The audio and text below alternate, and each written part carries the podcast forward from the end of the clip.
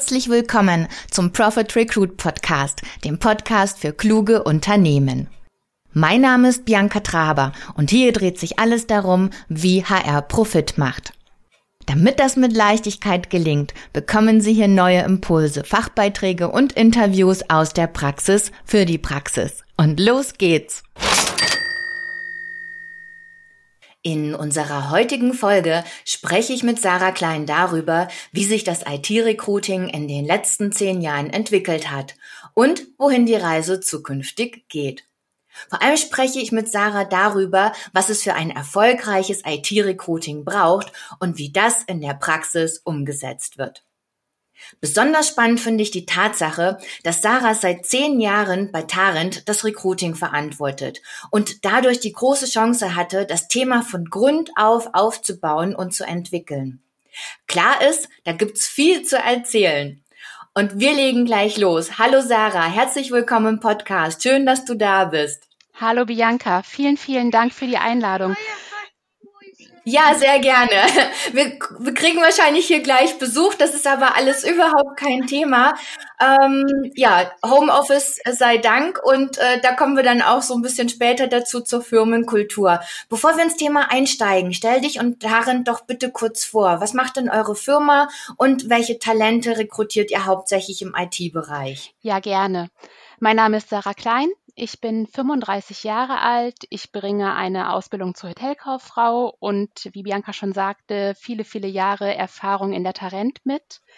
Ich bin ursprünglich nach meiner Ausbildung als Projektassistentin im kaufmännischen Bereich in der Tarent eingestiegen, habe relativ schnell andere Aufgaben, insbesondere aus dem Personalbereich, ähm, übernommen die Tarent selbst ist ein Dienstleister, ein IT-Dienstleister mit dem Fokus auf Beratung und Entwicklung individueller Softwarelösungen. Aktuell liegt der Recruiting Schwerpunkt demnach logischerweise ähm, auf allen Rollen, die in der Softwareentwicklung gebraucht werden. Das sind äh, Softwareentwickler mit unterschiedlichen Schwerpunkten wie Frontend, Backend oder Fullstack, aber auch DevOps, Product Owner, Scrum Master, Personen, die im Consulting arbeiten. Wir unterstützen darüber hinaus aber die gesamte Organisation, wenn es darum geht, dass wir Verstärkung benötigen. Super. Du hast da ja jetzt ganz viele technische Begriffe schon in den Raum geworfen. Äh, mal Frage dazu. Was muss denn aus deiner Sicht ein Recruiter heute mitbringen und um, um für das Unternehmen auch leisten? Ja, also in meiner Wahrnehmung und nach meinem Selbstverständnis darf sich ein Recruiter nicht als Dienstleister oder, die, oder Lieferant verstehen. Mir mhm. persönlich ist es total wichtig, so gut wie möglich zu verstehen, wo Bedarfe sind und warum diese da sind. Hierzu suche ich, wann immer es möglich ist, den Austausch mit den Fachbereichen. Wir kriegen in der Praxis ganz oft vorab für Stellenausschreibungen oder ähnliches stichpunktartig Anforderungen oder manchmal sogar alte Stellenanzeigen zugeschickt. Mir reicht das persönlich aber nicht. Ähm, ich nutze das häufig als Grundlage, um gemeinsam mit den Fachbereichen darüber zu sprechen, weil ich verstehen möchte, wobei uns neue Kolleginnen und Kollegen helfen sollen, was sie genau tun sollen, wie das Team und die Kollegen zusammenarbeiten, welche Schmerzpunkte es gibt, wo Frustrationen entstehen, wo und wie diese Personen in die Gesamtorganisation eingebunden sind und so weiter und so fort. Die Palette ist da sehr, sehr mhm. vielfältig. Für die IT-Berufe kommt da für mich ein gewisses Maß an Verständnis für die technischen Begriffe und Zusammenhänge auch dazu. Wenn ich zum Beispiel eine Liste an Technologien sehe, ist es mir wichtig zu wissen, was ist was. Zum Beispiel, was ist eine mhm. Programmiersprache, was sind Cloud-Technologien, was sind Datenbanken und daraus auch Rückschlüsse ziehen zu können. Wenn ich zum Beispiel in einem Lebenslauf Vue oder AngularJS sehe, weiß ich, dass ich mit einer hohen Wahrscheinlichkeit davon ausgehen kann, dass die Person auch JavaScript kann oder sich die Kenntnisse zumindest schnell aneignet. Ein weiteres ja. Beispiel wäre Spring mit Java oder Angular und TypeScript. Das hilft mir bei der Bedarfsanalyse, in der Vorqualifizierung, aber natürlich auch bei der konkreten Durchführung von Recruiting-Aktivitäten, zum Beispiel im Active Sourcing. Darüber hinaus ist ein weiterer Punkt, den ich nicht nur auf die IT-Berufe beziehe, ist es ganz, ganz wichtig, schnell zu sein. Wir verschicken in der Regel eine Eingangsbestätigung mit eventuellen Rückfragen zu Bewerbungen am Tag des Bewerbungseingangs. Dazu müssen wir natürlich dann auch direkt in die Vorqualifizierung gehen und das Ganze zieht sich dann so durch. Dann sprechen wir mit dem Bewerber, mit der Bewerberin, halten Rücksprache mit den Fachbereichen und im Idealfall dauert so die Bewerbungsbearbeitung vom Eingang bis zum Abschluss. Wir führen zwei Gespräche mit ähm, den Kandidaten und Kandidatinnen und bei den technischen Berufen gibt es auch eine Coding Challenge, die dazwischen erledigt wird ähm, innerhalb von zwei Wochen. Mir mhm. ist es ganz, ganz wichtig, dass ein Recruiter, eine Recruiterin im Unternehmen, aber auch extern im Austausch darüber bleibt, wo man als Unternehmen steht, wo wir hinwollen, was gerade passiert, um sehr, sehr früh zu verstehen, was potenziell auf einen zukommen kann, entsprechend agieren und auch reagieren zu können.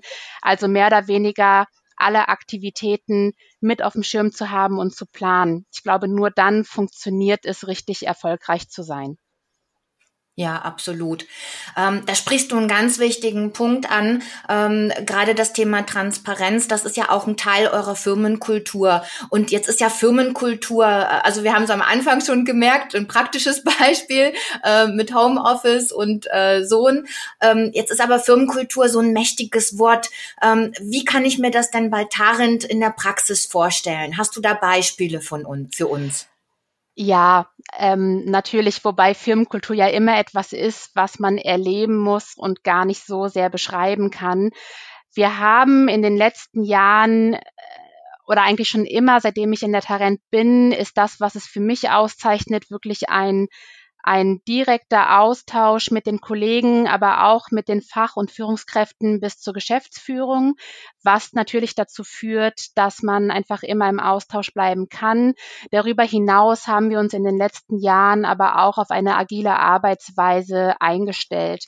Für mhm. uns bedeutet das in allererster Linie, dass wir ein positives Menschenbild leben. Das heißt, wir gehen immer davon aus, dass jeder oder jede sein bzw. ihr, ihr Bestes gibt. Dazu gehört für mhm. uns auch, Verantwortung zu übernehmen für das, was getan wird und für das, was wichtig ist, einzustehen und auch mutig zu sein, neue Wege zu gehen, Neues auszuprobieren und Experimente zu wagen. Ich würde fast sagen, dass das der Kern unserer Kultur ist und was uns alle eint und auf dem alles aufbaut. Ähm, als Wechselwirkung entsteht daraus natürlich Transparenz, Feedback.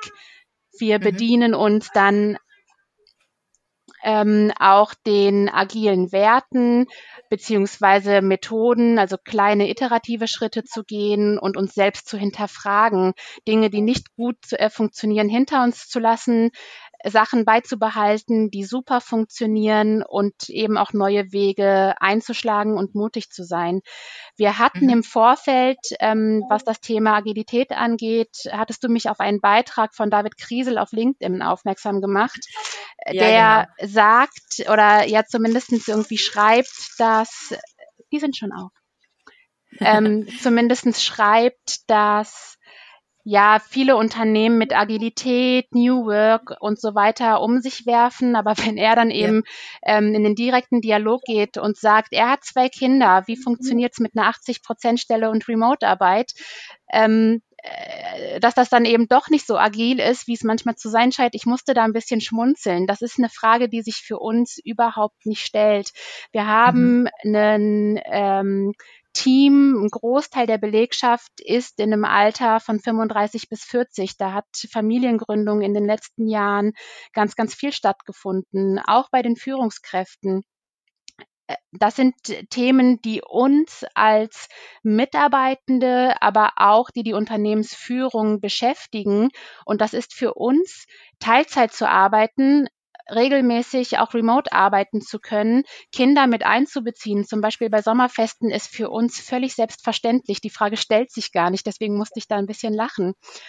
ja. Die Arbeitszeitgestaltung hat natürlich in gewisser Weise eine Grenze und es kommt immer auf das Umfeld an, in dem man tätig ist. Ähm, wenn man jetzt zum Beispiel Kundenbetreuer, Kundenbetreuerin ist, wären eine acht Stunden pro Woche wirklich schwierig zu realisieren. Aber zwischen acht und 32 oder 40 Stunden gibt es viele Abstufungen und viele Bereiche, in denen man Wege findet, wie man erfolgreich zusammenarbeiten kann. Und in meiner Wahrnehmung oder so, wie ich es erlebe, wissen die Kollegen das auch.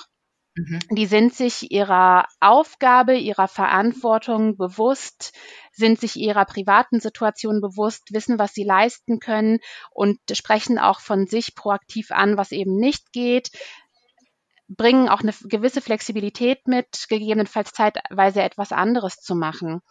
Ähm, wo wir aber generell über die Firmenkultur sprachen, äh, glaube ich, habe ich dir jetzt erzählt, dass eben solche Themen äh, Lebensgestaltung für uns einfach auf der Tagesordnung steht, ähm, beschäftigen wir uns mehr oder weniger damit, wie können wir die Themen, mit denen sich die Mitarbeiter und Mitarbeiterinnen beschäftigen, auch in der Kultur mhm. verankern. Und dafür haben wir zum Beispiel in den letzten Jahren neue Gremien beziehungsweise Gruppen geschaffen. Als Beispiel zu nennen wären hier die Service Boards. Das sind mhm. langläufige Themen ohne ein definiertes Endziel und Fokusgruppen. Das sind eher kurzweilige Themen, wobei wir auch über einen Zeitraum von zwölf Monaten sprechen, mit einem konkreten Zielbild und einer Timeline. Ähm, und so haben wir zum Beispiel auch ein Board gegründet, das sich mit dem Thema Employer Branding und Recruiting auseinandersetzt. In mhm. dem Board haben wir in der Vergangenheit äh, praktische Sachen wie ein Relaunch gemacht vom Arbeitgeberbereich oder von dem Karrierebereich auf der Homepage, aber auch Kampagnen, sowohl Social Media als auch offline geplant und durchgeführt. Die Teams, die an solchen Themen arbeiten, sind in der mhm. Regel interdisziplinär nach Interesse und Aufgabenfeld zusammengestellt. Und in unserem Board sind dann zum Beispiel auch Softwareentwickler mit dabei, Kollegen und Kolleginnen aus dem Marketing, ähm, mit denen wir dann gemeinsam Ideen entwickeln, direkt Feedback unserer Zielgruppe bekommen, Ideen und Pulse diskutieren können und wirklich daraus Aktivitäten planen können. Genau, die äh, Arbeit in diesen Gruppen setzt natürlich großes Vertrauen voraus, dass wir im gesamten Unternehmen leben. So haben wir auch innerhalb in der Arbeit von Fokusgruppen ein flexibles Vertrauensarbeitszeitmodell eingeführt und uns damit von den Kernzeiten, die wir in der Vergangenheit gelebt haben, verabschiedet und auch gleichzeitig die Remote-Arbeit eingeführt. In einem anderen Gremium haben wir für die individuelle Weiterbildung und Weiterentwicklung unsere Herakles-Tage eingeführt. Damit hat jeder Tarentler und jede Tarentlerin zwölf Tage pro Jahr, die er bzw. sie nutzen kann, um sich individuell weiterzubilden. Mhm. Das klingt toll. Ähm, das Thema Vertrauen und Transparenz hört bei euch aber nicht auf beim Thema Lohn. Und das fand ich so beeindruckend. Ähm, bist du bitte so nett und erzählst uns auch zu dem Thema noch ein bisschen was und gibst uns da Einblicke? Sehr gerne. Das Thema Lohn ist bei uns relativ komplex. Wir haben auch in der Arbeit von einer Fokusgruppe uns ursprünglich mit dem Zielbild der Gehaltstransparenz auseinandergesetzt und in dem Zusammenhang auch ähm, diverse Workshops durchgeführt. Dabei ist herausgekommen, dass es den Kolleginnen und Kollegen gar nicht so sehr wichtig ist, eine Transparenz zu bekommen, mhm. sondern vielmehr ja der Wunsch nach nachvollziehbaren, fairen und gerechten Gehältern besteht. Wir sind okay. da in diesen Gruppen dann auch immer im Austausch mit der Belegschaft und fragen eben diese Bedürfnisse, Wünsche, Sorgen und Ängste ab und beschäftigen uns jetzt aktuell damit, eher Gehaltsbänder zu entwickeln, in denen sich Mitarbeiterinnen und Mitarbeiter einsortieren können. Aber ein wichtiger Punkt, der aus dieser Arbeit entstanden ist, ist auch eine Einigkeit über Gehaltskriterien, die wir letztes Jahr entwickelt haben.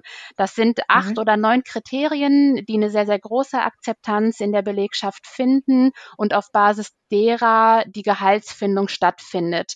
Im gleichen Zusammenhang haben wir auch die Gruppen, die sich mit der Thematik der Gehaltsfindung verändert, während früher, und das ist ja noch gar nicht so lange her, mehr oder weniger ja. die Geschäftsführung das finale Go oder das finale Auge auf die Gehaltsfindung hatte, machen das jetzt die Führungskräfte in Sparing-Gruppen. Das heißt, die Führungskräfte von Personengruppen oder Rollen, die ähnlich und vergleichbar sind, setzen sich zusammen und prägen dort auf Basis der Kriterien maßgeblich die Gehaltsentwicklung der Personen, über die Sie sprechen, aber natürlich auch aufgrund von Feedback, das mit den Mitarbeiterinnen und Mitarbeitern stattgefunden hat. Also das sind ähm, Prozesse, die leben. Die Führungskräfte sitzen sehr, sehr regelmäßig mit den Mitarbeiterinnen und Mitarbeitern zusammen, teilweise einmal pro Monat, je nachdem, wie groß der Bedarf auch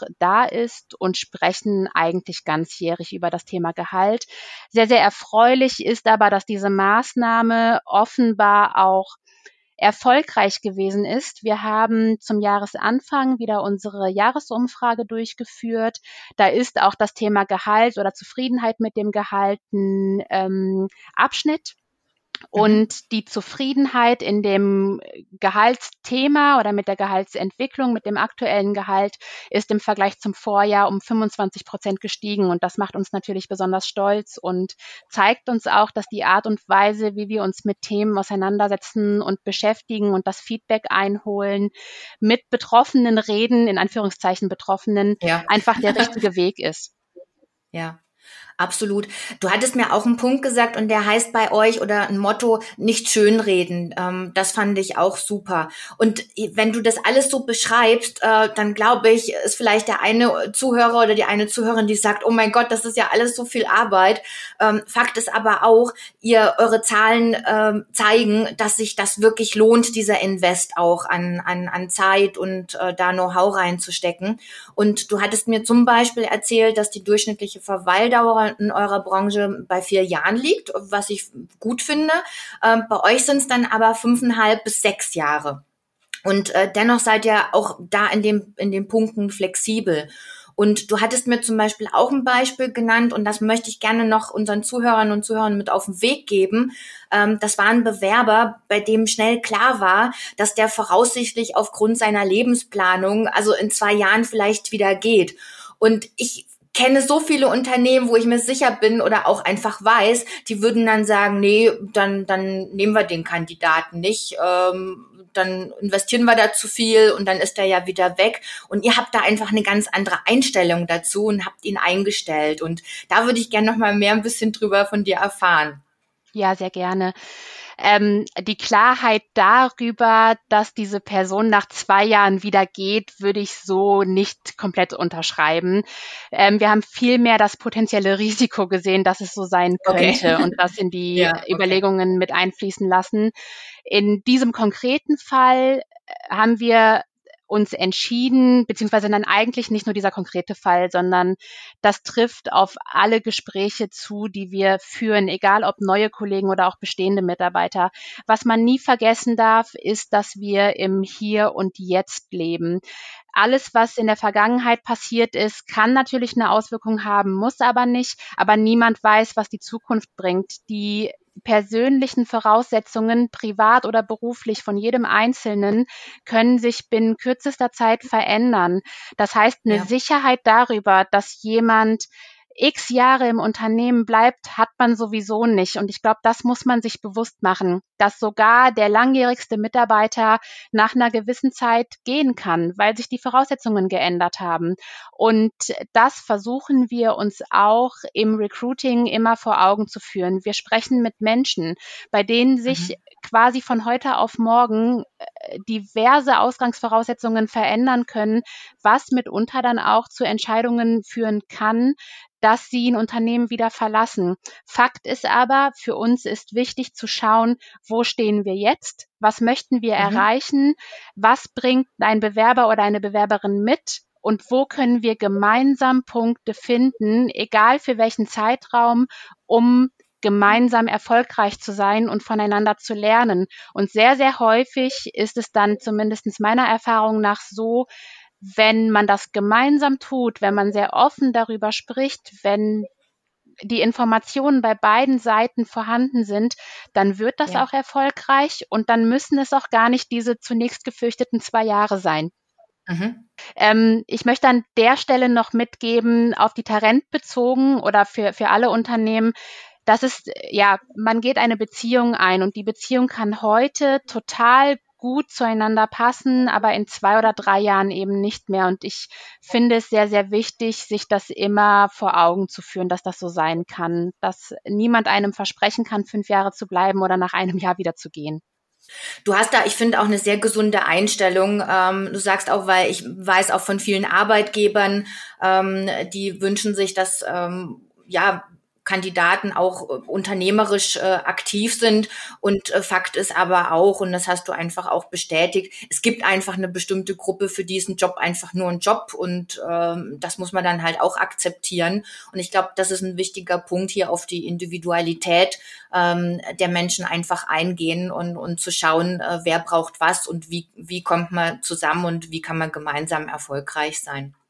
Absolut. Ich habe mich letzte Woche noch mit einem Artikel auseinandergesetzt, der sich darauf bezieht, äh, die Zielgruppe für, für mich sind die Softwareentwickler in dem Fall. Mhm. Was möchten Softwareentwickler eigentlich? Und der, die Umfrageergebnisse besagen, dass über 30 bis 40 Prozent zumindestens mal in der Theorie als Ziel gesetzt haben, sich selbstständig zu machen und von dieser Arbeit eben selbstständig zu leben und nicht mehr für ein Unternehmen in Festanstellung zu arbeiten.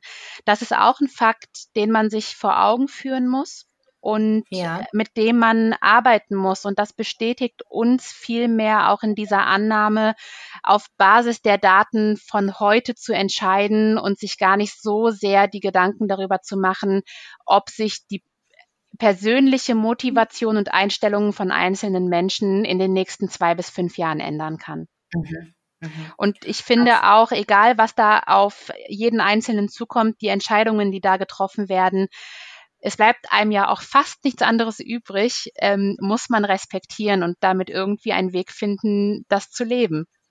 Mhm. Absolut.